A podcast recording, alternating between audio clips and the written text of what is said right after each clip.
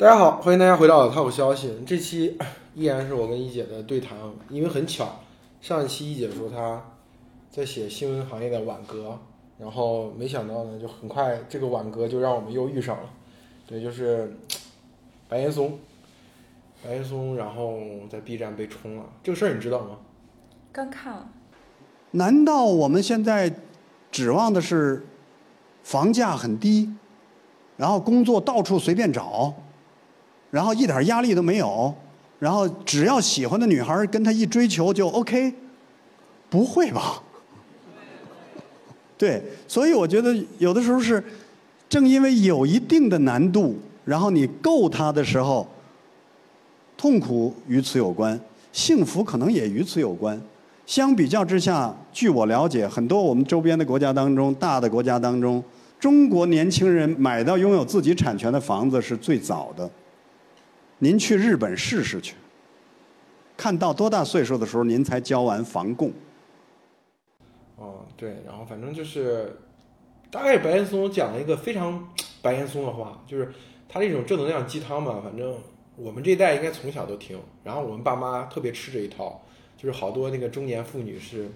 是白岩松的粉丝，就是因为他那那种白氏鸡汤，就比如说他这次说的其实就是他的非常典型的白氏鸡汤，就说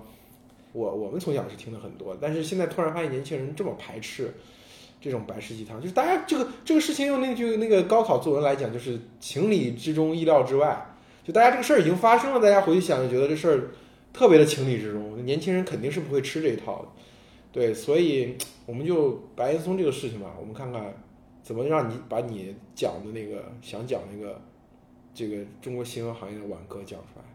以央视为例吧。你对白岩松的印象是什么？首先，我觉得我看视频里面，我觉得这是一个典型的荧幕上白岩松的形象。嗯这不是白岩松，这是央视白岩松。嗯，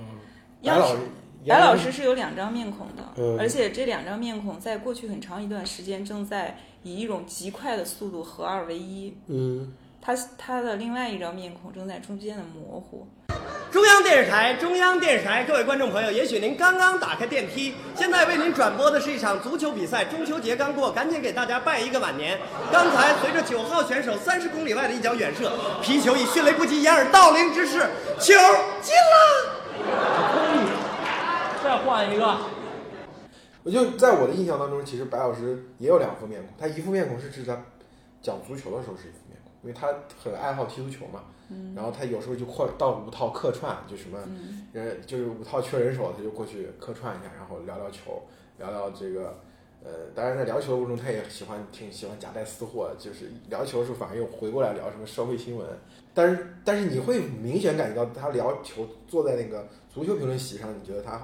就是更轻松、更放松一些。就是跟其他是不一样的。对我对我对我妈那代人来说，那白岩松就是就是特别好。我妈梦想中就是你什么时候成为像白岩松那样的人？在我妈的印象里，白老师最印象深刻的一句话是关于，不是最印象深刻的这个形象是关于对日本的点评。嗯我妈对日本的这个印象极受白老师的影响，就是因为白老师在节目里面对日本表达了比较深刻的那种那个个人情绪，就是他不满，嗯，他对他白老师怎么说的？我忘了，就是我从来没有一个国家就是呃跟我们是以衣带水的这种关系，但是对我们中国人民的伤害又是如此之深，哦大概就是类似于这样的意思，就是这就是白氏的话语体系，嗯就饱含激情，饱含热情。对，但但但是同时，当然，你听你听完之后，你就觉得好像是一句废话。这这另外一张面孔是那个，就那个传 YouTube 上传的很火的那个，就央视内部联欢会，他们那些台词就是很有有有很多黄腔，有很多的反贼的话那种。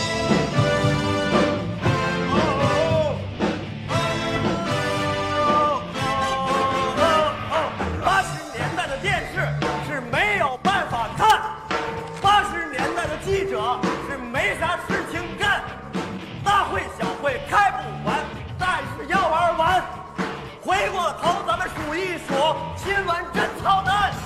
新闻没有不真实的，这就没有不及时的，节目没有不优秀的，观众没有不忠实的，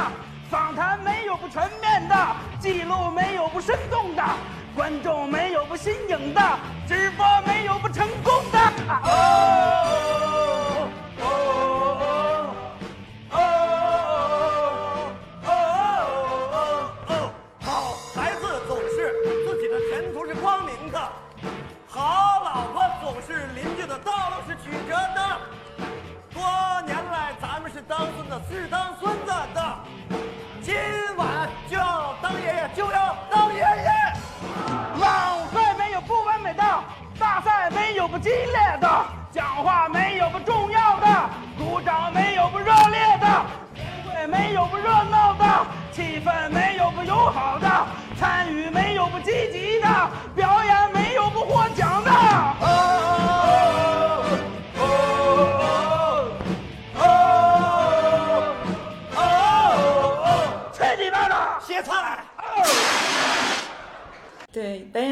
时在那个视频里面最最让人印象深刻的一句话叫做“年轻的白岩松搞大别人的肚子，现在的白岩松只能搞大自己的肚子”。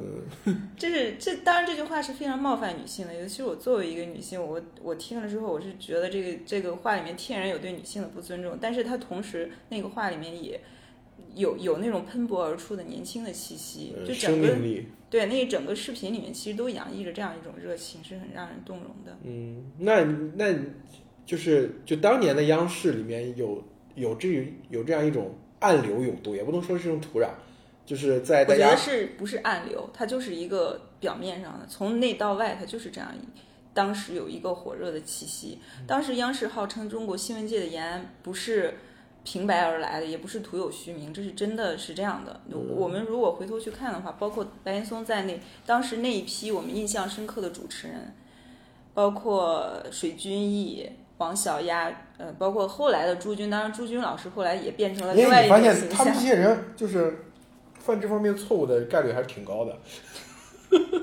你不要把话题引歪了。我是想说，潘老师，我记得其实这都不算离现在很早，应该是一几年的事儿吧？就是关于陕西呃孕妇强制引产的时候，嗯，有有人问白老师说，你能不能用那个一句话来形容这个事情？白老师说用不了一句话，四个字就形容，这叫草菅人命。嗯，就他是有很犀利一面，但是我觉得白老师时常呈现分裂的状态，就是他偶尔会表现的嫉恶如仇，不是偶尔，就是有时候会表现的嫉恶如仇，但是有时候突然又对看起来跟他前面这个嫉恶如仇的那个对象又突然和解，变得和变得温情脉脉。所以这一点我觉得白老师不如胡锡进，就是白老师在这个过程当中会会分裂一下，就是你能明显感觉到他切换状态，但是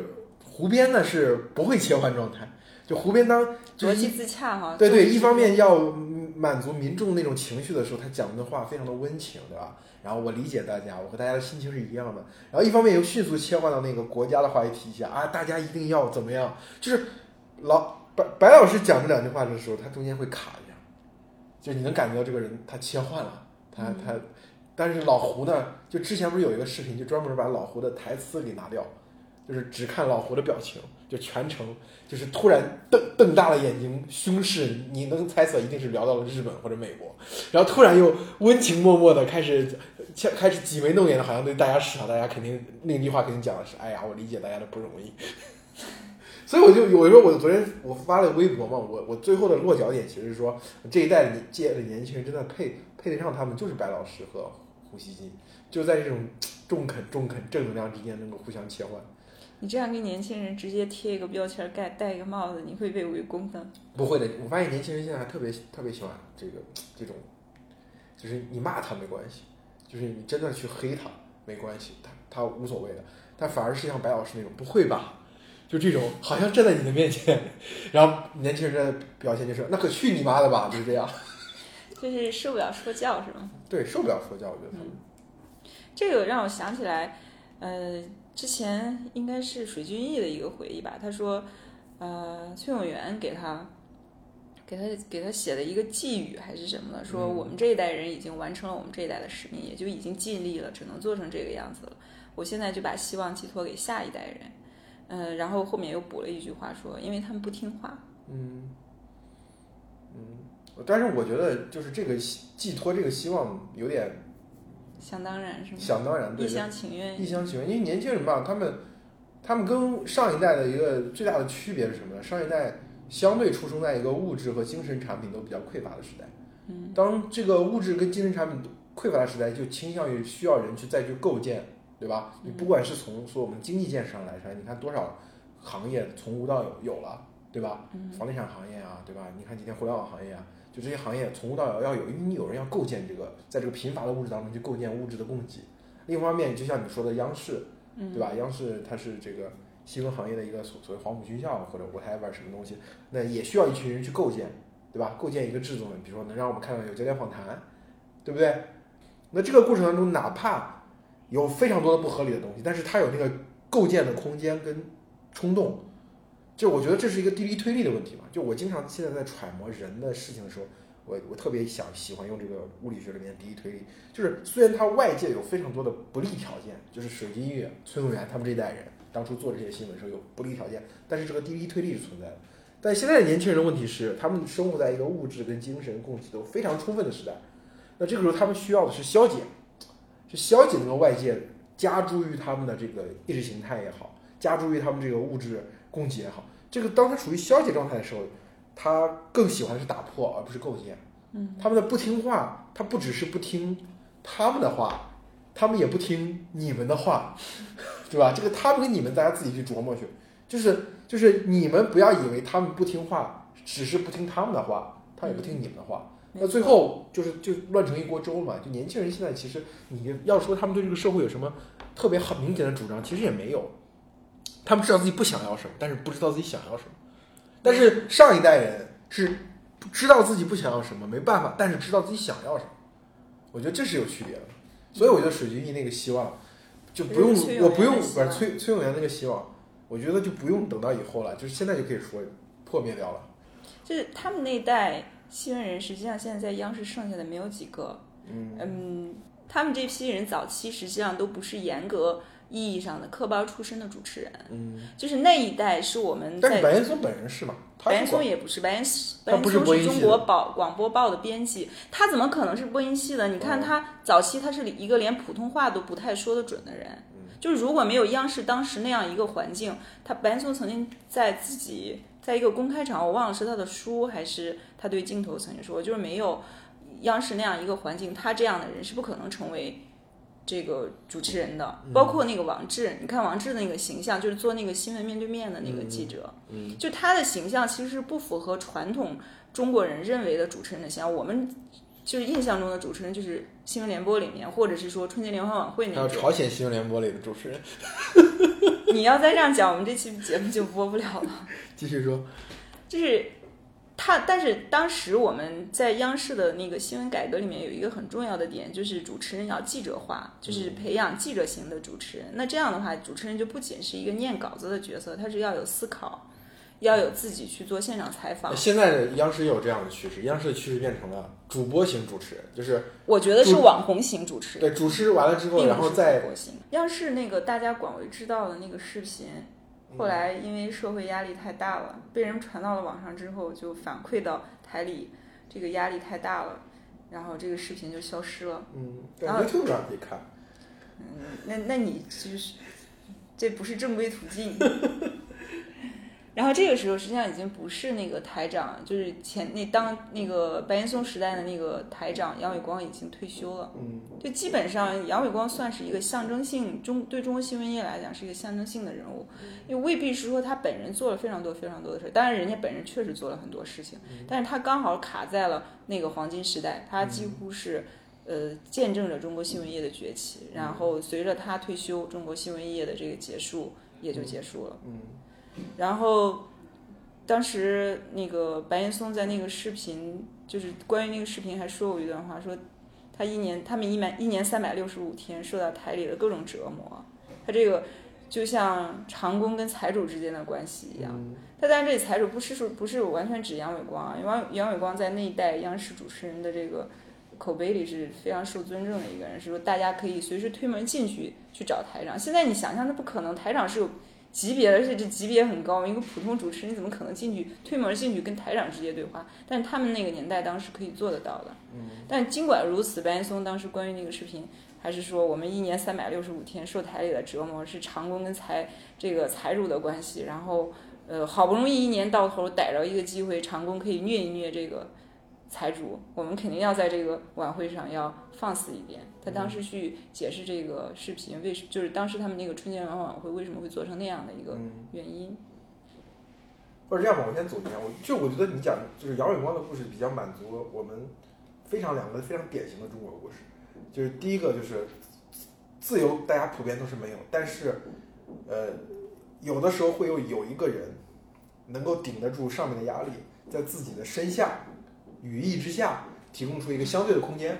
对吧？我觉得那这个相对的空间就让很多人一批年轻人得以成长。我觉得不止你是杨伟光，你比如说你回去看袁庚是不是，对吧？嗯你看马月华是不是？对你看这些所有中国各个行业里面改革改革过程当中涌现出来那个所谓的行业的黄金时期，或者那批吃到了所谓的最多红利那群人，他们是怎么都是一个所谓的大家长式的人物，是有一个人撑开了自己的翅膀。对，然后让下面有了自由，然后这群年轻人们就崛起了。是啊，对，所以这个其实是有这个所谓的一种预言在。对，这是算是当年各个领域它改革的一种状态，就是这样。嗯我其实，在微博里写过，就是当年因为焦点访谈经常会有那种很敏感的节目，杨伟光的办公室，嗯他那级别办公室有是是有一台红色电话的，那个红色电话是直通通的，对，然后每到那个那个电话响起来，就基本意味着这个节目是有问题的。嗯，但是除了这个电话之外，他还会接到下面的一些电话，就是你因为焦点访谈那个时候经常会到各个地方去明察暗访，对揭黑，像钦差大臣一样。所以那个时候像每到那个播播完那个新闻联播之后，杨永光就会到院子里去转转，就不要在办公室待，因为你接到这个电话，有时候你拒绝也不合适，因为那个电话有时候不是直接由某个地方打过来的，他们会托人情。嗯，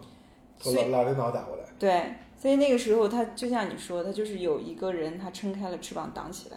我想说的是，就是因为他们挡起来，给了下面这些新闻人去追求自由的一个机会，然然后这批人其实很重要的对普通人的一个，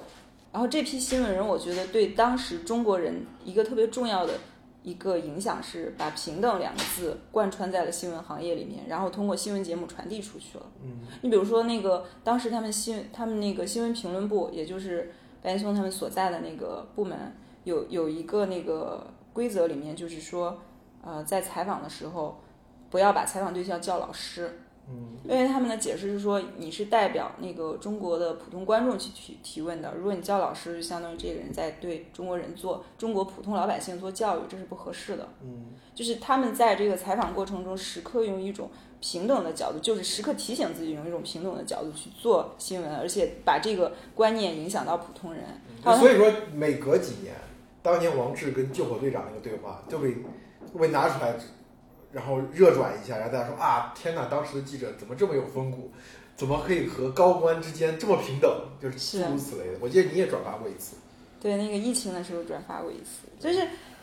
那个那个时期，实际上就是成为一种风潮，就是高官们去更透明的在站在新闻镜头之前，这其实也是当时政治环境的一个大的气候。嗯，包括我记得很清楚，崔永元和那时候的黑龙江省长，对，也做了一期那个实话实说节目，然后黑龙江省一见他就说。这个这个，我们我们黑龙江人民特别爱看你的节目，巴拉巴拉，就就有点像那个当年跟白云黑土见这个见崔永元那期那相声那一期一样，小品那一期一样，对，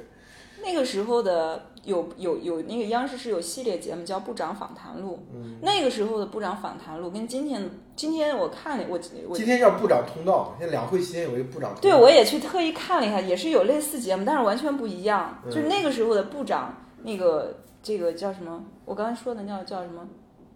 部长对那个时候的部长访谈录，就是提你看完之后，你对每一个部长的这个个性他是有认识的，就是每个人呈现出那种参差多态的那种状态。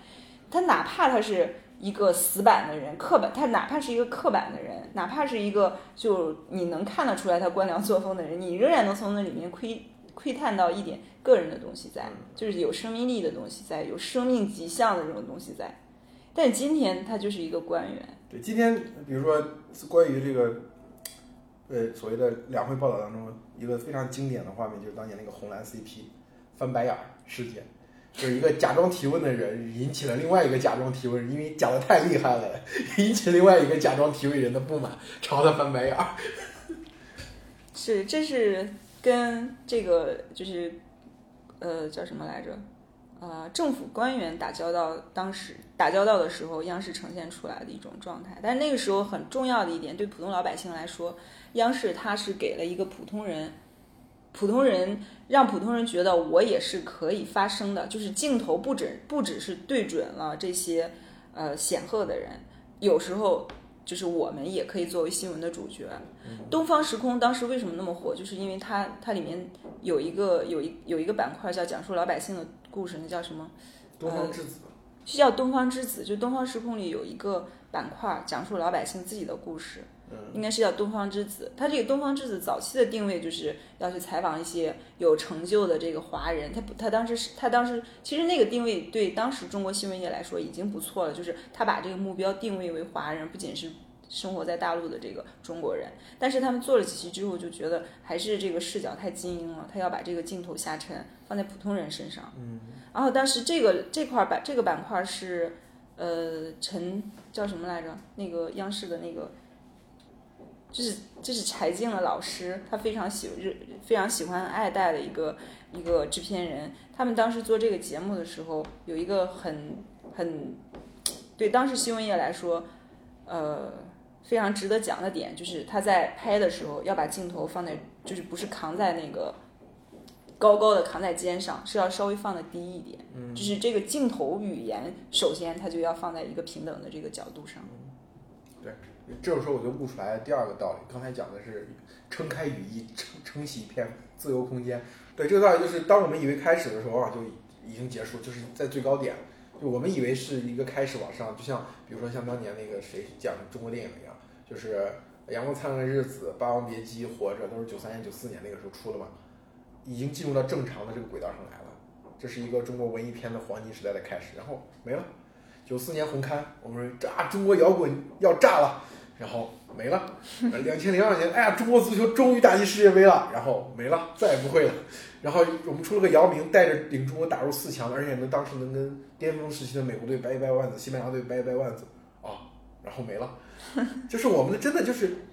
就是所有的大家现在回去再去想一想，这个所谓红利跟自由之间的关系到底是什么？这是我觉得这一期我最想体验的一个关键词，叫到底什么是红利，什么是自由？没有自由，有没有红利？我曾经想过这个问题啊，就是你说的，为什么我们经常会把以为是开始，但它其实是就是变成最辉煌的结束？嗯，我我我我我我曾经有一个想想法是说，会不会是因为这个？改革开始的这个劲头太猛了，一下子就阻断了后面继续的这个可能性。嗯，但是我看完中国新闻业改革之后，我觉得不是这样的。就其实中国新闻业早期的那批人，包括杨伟光，还有我刚刚提到的这个讲述老百姓自己的故事的这个制片人陈芒，他们在做这些事情的时候，他们非常的小心翼翼，他们有意识的要放慢脚步，不要去惊动某些东西，不要做的太过。他们希望能够把这种力量延续下去，但是仍然不行。对，它面对力量太强了。就是你的改革或者你的红利或者你的空间是某一个特定行业的，但你要对抗那个东西呢，它像八爪鱼一样深入到行业这个社会的各个角落，你对抗它就非常难。就是你哪怕偶尔打开一个缺口，最终还是要寂灭。现在我们看来，央视可以称之为明星主持人的那一代人里面，几乎大部分都不是他们科班出身的。央视现在留下的就只有白岩松、水均益跟金一丹，就是我们耳熟能详的，也就剩这三个人了。基本其他的像刘建宏、王志、邱永元这些都柴静，就是那一代都已经离开了。其实留下的这几个人，嗯，从他们公开的这个接受采访的这个。状态来看，其实并不好。前几年我记得看白老师接受人物采访，那个采访看得我特别的压抑。嗯，就是白老师应该是在中国传媒大学还是哪个学校，他办了一个新闻传播的一个班儿，一个小班儿。他那个小班儿讲的是很乐呵的，就是白老师刚开始第一年的时候也是热情洋溢的去投入这件事情，当然后来可能也热情洋溢，但是他有一个巨大的让白老师感到失落的地方，就是这些学生。毕业之后，大部分并不是做新闻去了，嗯，然后白老师就说，等什么时候我的这个十一个学生没有一个从事新闻行业，我这个班儿就不用办了。嗯，就是作为行业其中的一个，作为行业这个曾经见证过这个行业辉煌的人来说，他眼看着这个行业在走向一个自己不想看到的一个方向的时候，这种落寞感，我觉得我是能感觉到的。在那个整个采访里面是看得很很压抑。但是我觉得其实就是不是淡啊，就是其实这也能够有效的解释白岩松现在跟年轻人的冲突，对不对？嗯，就是如果说呃这个新闻事业的改革继续往前推进，是有更多的可能性、更多的机会、更多的节目、更多的形态可以探索的时候，其实年轻人会大量机会进入这个行业，对吧？嗯这行业也会提供给年轻人上升的空间跟通道，对不对？我们看到一款又一款的新的爆款的新闻节目，但是当这个行业整体都管起来的时候，这个时候呢，年轻人是没有机会进来的，年轻也成长不起来。这时候反而这些就是原来那几个符号还会继续在这里撑着，他们也会继续在这个里面去拿他们应该有的资源。所以他们原来是反对这个东西，他们是希望这个我们的队伍像太阳，越来越繁盛，越来越繁忙。一方面他们能做的事情也很多，一方面年轻人也可以获得成长。这个时候是他们跟年轻人之间的双赢，对吧？但是现在的问题就变成了，他们的事情也做不了，但是他们因为已经做到那个程度，所以维持着。这里我觉得我需要反驳一点，就是这里面不是反驳一点，我觉得需要讲一点不一样的东西吧。就是首先，媒体跟新闻它是不一样的。嗯我觉得他们落寞的是新闻业，不，就我刚才讲的那个词可能不够准确。我觉得他们感到落寞的是新闻业。你提到说他们在这个做到了这个层级之后，他是可以在就是可能获得更多的东西，他已经利用原本的影响力可以去做一些事情。我觉得不是的。那不是，你听我讲，不是这样。他们想做的事情是做不了的，但是他们能够得到的物质资源是很丰富的，对，明白吧？这样会造成他们跟年轻人之间不是和解，而是冲突。但是我觉得年轻人这个逻辑也隐藏着一个问题，就是说，白岩松们想做的事情做不到，不是因为他们不去做，而是他们做不到。那阻阻碍他们去做这些事情的在哪里呢？年轻人好像没有兴趣探讨。对，我觉得你刚才讲的这一段呢，就是普通人可能理解不了。我用实际的例子去跟大家讲，大家可能就比较理解。就是年轻人认为白老师活得挺好的，白老师得到了自己想，就是年轻人想要的，比如房子、票子这些东西。嗯，但是在白老师的内心，白老师年轻时候追逐的这些东西没有实现。白老师，当然我这样说没有实现啊，我是我我觉得有点主观，但是我看的那些材料看出来，白老师的这种情绪并不像年轻人认为的那么那么对那么乐观。就是钱浪想要的是自由，没有得到，但是得到了房子、车子、票子、孩子。然后年轻人想要的是跟你们一样的房子、车子、票子、孩子，自由无所谓。所以他们看你已经得到，怎么你还还在那嘚嘚嘚嘚嘚？就是有些比较偏粉红的人会说，他就就比如在他们在攻击疫情期间的某位著名的作家的时候，他就是什么，你你已经在体制内曾经有过什么正厅副厅的待遇，对不对？然后你还这样这样，但是对于那个真正坐在那个位置的人想的是，我们想要的是自由。他尤其是他们曾经得到过这些东西，会非常痛苦。对，像白老师，我看他的同事对他的回忆，就白老师之前他是一个，他性子是相对比较那个，比较有比较有那个热情的一个人。嗯就比如央央视经常必选题嘛，这个大家就做新闻的大家都知道，被毙掉选题这个是非常郁闷的一件事儿。就是早期被毙掉选题，如果连续被被三个选题被毙到，白老师可能就会发脾气、生气、着急。后面白老师佛系了，那就再找找呗。所以你看后面白白老师自己白岩松他做的那个新闻栏，比如新闻一加一，他的新闻性是非常弱的。我记得他们有时候甚至去找那个就是就是某一个流行风潮，这跟新闻有什么关系呢？嗯，你你你看了之后就就是真的会替白老师感到难过的。嗯所以这也是我微微博里面讲的，就是白老师确实在过去几十年里逐渐变成了一个假装是社会良心的人，就他曾经想做的是社会良心，但后来他变成一个假装是社会良心的人。但是你也不能怪白老师，如果白老师真的去做社会良心的话，今天的年轻人会怎么看待白老师？首先，白老师肯定会失去他所有的一切，然后无非是变成一条落水狗。然后这时候年轻人对待他，无非是在这个落水狗身上再探上两脚，再吐两口唾沫，对不对？年轻人人们这些年轻人也是很社达或者很势利的，对不对？他们知道这个社会可以骂哪些人，可以不骂哪些人，哪些人是不能碰的。所以当一个可以被他们骂的人出现了，他们肯定是一拥而上。所以我觉得这这方面来说，我对我觉得就是一方面，我觉得有很多人在我那个微博下面说，那个老编辑双赢，就是先把白岩松骂了一通，然后把年轻人骂了一通，就赢了两次。所以我也就是我也不知道我我其因为我觉得我其实输了两次，就是一方面我觉得作为一个曾经做过一点点新闻工作的人来说，我其实能够对白岩松们想要的东西是感同身受的，对吧？然后另外一个就算是我一个我也算是擦着一个边儿的年轻人，就是我从年龄上来说，可能比现在所谓标准的年轻人要大他们两三岁，但实际上呢，可能是大了十岁吧。不是，我觉得现在年轻人标准画像应该是九五后吧，就是也你要非要说零零后的话，那零零后好多大学九五后，就是大部分还没有大学毕业嘛，这个嗯就真正步入工作职场几年的，就遇到这种职场困境，反对九九六，对吧？为买房、结婚什么事情感到操心的，我觉得标准化应该是九五后，我距离他们可能就差了五六年，所以我觉得我跟他们距离之间没有那么远，我不能以倚老卖老说我就比你大五岁，我就有比你们多什么个人生经验，所以就他们的痛苦我也是能够感知到的。但是这两种痛苦之间呢，为什么矛盾现在变成了我们两者之间的矛盾，或者说你们两者之间的矛盾？这我就我是我真正痛苦的是这一点，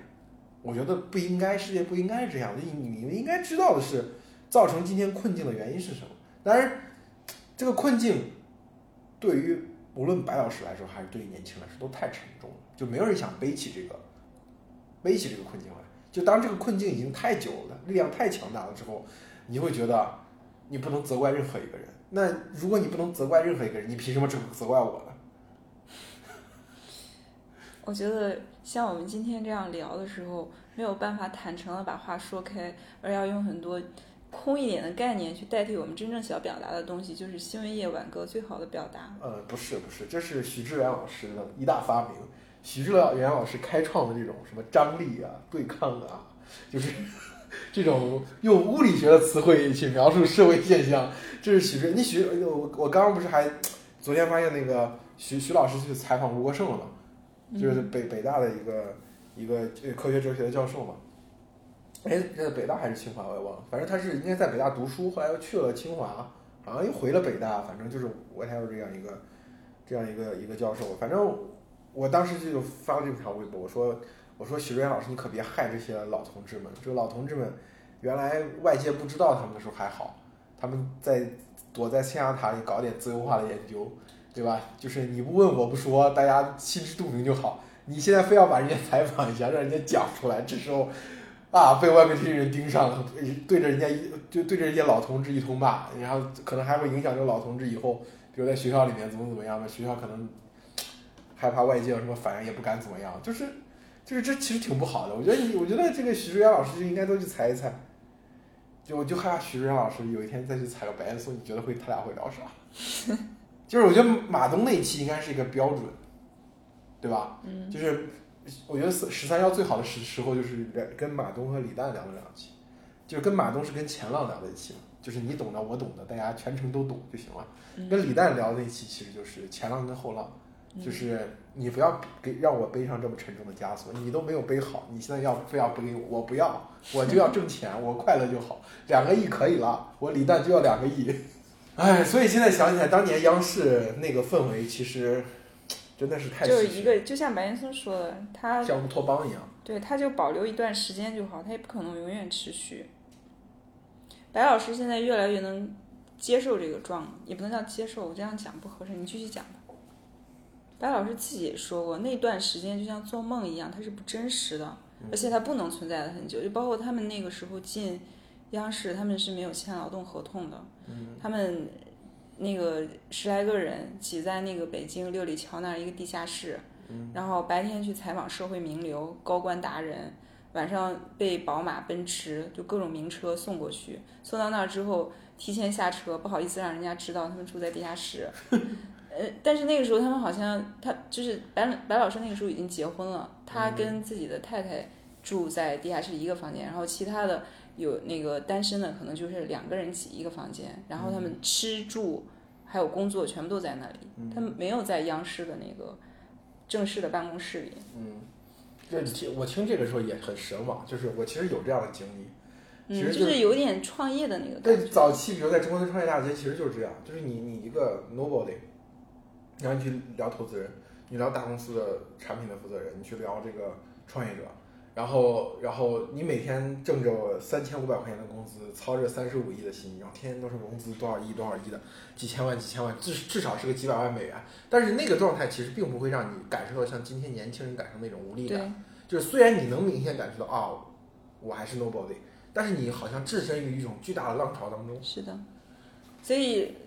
白老师形容那是像做梦一段的，一做梦一样的一段时光。然后后来随着央视各种制度的完善，他们这些人被归到了队伍里面，然后这个浪潮也就这个梦一样的时时这个啊，央视现在是就是全台聘了，对吧？央视好像前年那个一八年、一九年有个改革嘛，对，这就所有人都台聘了。在之前所谓台聘、起聘，还有什么编外人员，还有正式员工，对他分的很多，对，分的很细。这个事情其实是一段公案吧。就今天的年轻人听起来可能会觉得陌生，在当时，整个传媒行业很多人，比如说你经常会会发现有些同有些同同这个同同同也不叫同学吧，就是一起原来一起做事的人突然开始给央视干活了。然后这个时候，当你身边有几个跟央视干活的人，你会发现他们跟你聊的最多的一个话题就是找票。对，对，找票，为什么呢？就是因为他们的工资不能按照正常的工资发嘛，他们都要通过大量的报销，对吧？对，然后，然后像当时我们知道的很多呃所谓的央视名嘴，都是因为没有台里的指标，所以后来就陆续就进到市场化的机构里面，或者说去企业里面做个什么发言人啊、公关代表啊什么的，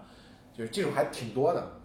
白岩松还算是比较早被归到体制内去的，他应该是在《东方之子》播出没多久，他就把自己的这个叫什么对档案跟编制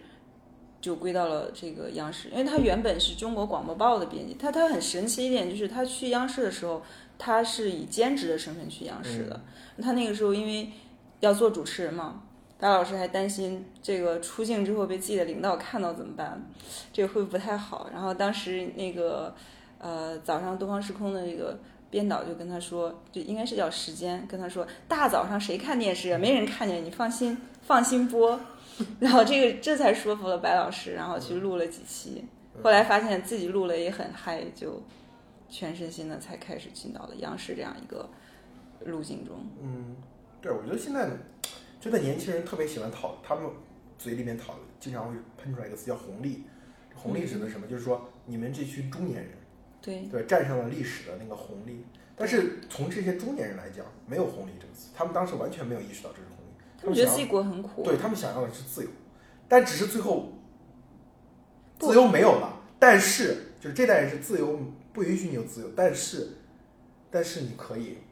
拥有红利。但是所以这个事情到了年轻人看来，就是你们好像一开始就是奔着那个红利去的，你们拿到了红利，所以你闭嘴吧。